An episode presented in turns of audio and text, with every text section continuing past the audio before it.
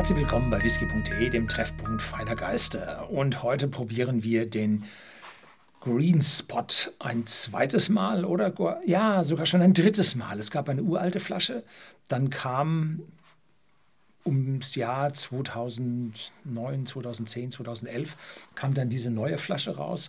Da habe ich die dann probiert. Ich glaube 2011 war das. Da war ich auch in Irland bei der Brennerei, wo der hergestellt wird.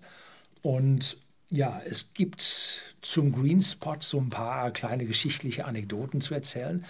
Die Gründungsfamilie, ich glaube, die ist Mitchell oder ja, irgendwie so, die ähm, kam 1805 in Dublin an, meine ich, und hat dort dann einen, ja, einen Weinhandel, und zwar für Fortified Wines, begonnen. Das heißt also die Starkweine, Sherry, Portwein, Madeira.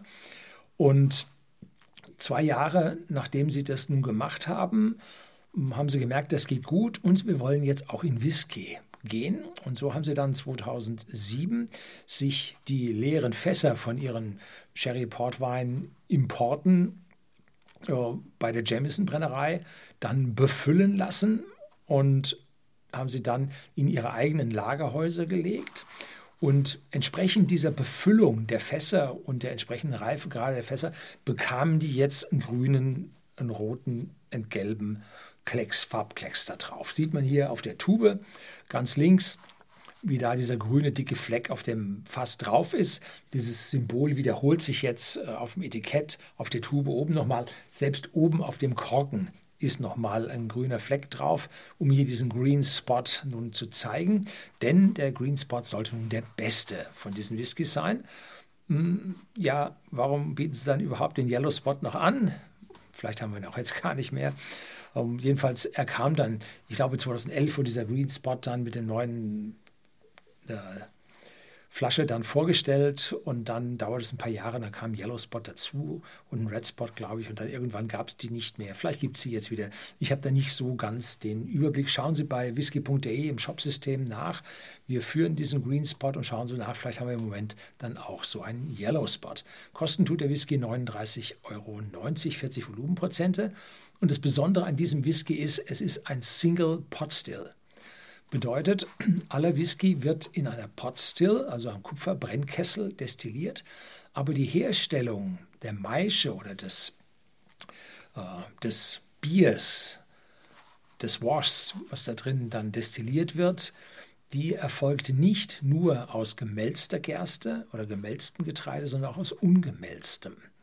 Und diese Mischung aus gemälztem und ungemälztem Getreide, das ist sehr, sehr typisch für Irland aber das Brennen rein allein in Potstills ist es eben nicht oder war es nicht. Mittlerweile gibt es eine ganze Menge äh, Single Potstills, auch von der New Middleton Distillery dort im Süden von Irland in der Nähe von Cork.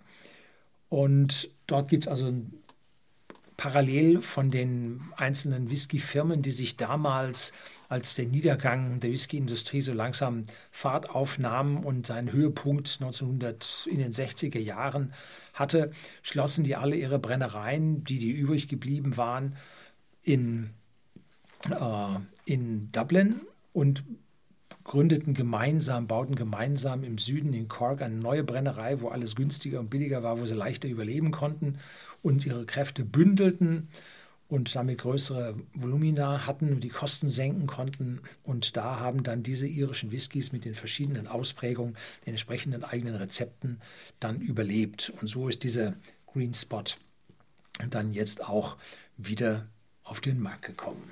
Ja, also jetzt wieder, also schon ganz schön lange her wieder. So, Traditional Dating 1805.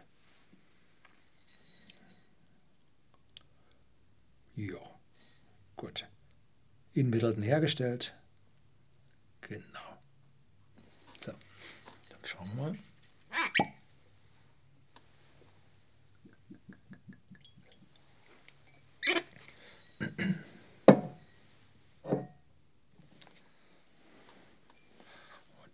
Der Spot ganz vorne ist. So.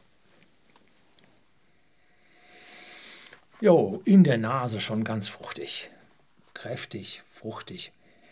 Malznote. Und die Fruchtigkeit, ja, Clementinen, Orangen und etwas frischeres hm? Ananas vielleicht. So, dann, wenn man länger die Nase drin hat, dann wird es mehr Vanille, mehr Karamell, mehr Ex-Bourbon-Fass. Und es wird auch gesagt, dass die Hälfte First Fill Ex-Bourbon-Fässer sind und die andere Hälfte Refill-Fässer sind. Wobei man auch hört, dass tatsächlich Sherry-Fässer, dass die Flasche vielleicht noch Sherry-Fässer gesehen hat, weil ja die Geschichte des Green Spots ja aus dieser Weinhandlung, der Starkweinhandlung mit ihren alten Sherry- und Portweinfässern stammt. Ob das jetzt diese Fruchtigkeit mir ist es mehr eine jüngere Fruchtigkeit, als ob das aus der Hefe und aus dem Destillat stammt. Jetzt weniger aus einem Weinfass. Ja, cheers.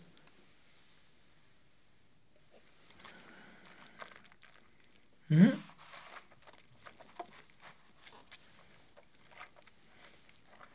Hm.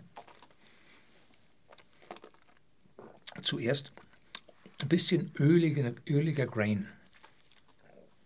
Und dann schlägt die, die Würzigkeit zu, wobei auf der einen Seite sagt man, die Würzigkeit ist der Potstill geschuldet, auf der anderen Seite wären es die First Fill Ex-Bourbon Fässer, ist aber amerikanische Weißeiche, dürfte normalerweise nicht so würzig sein, obwohl es eine milde Würzigkeit, keinerlei Bitterkeit, könnte schon aus diesen Eichenfässern stammen.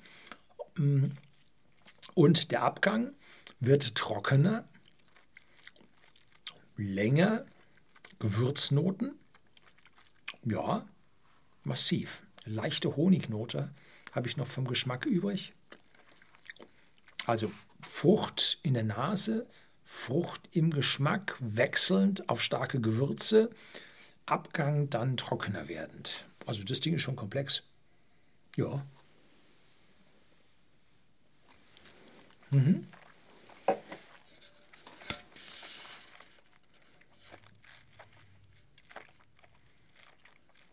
Mhm. Ah, hier steht hinten drauf.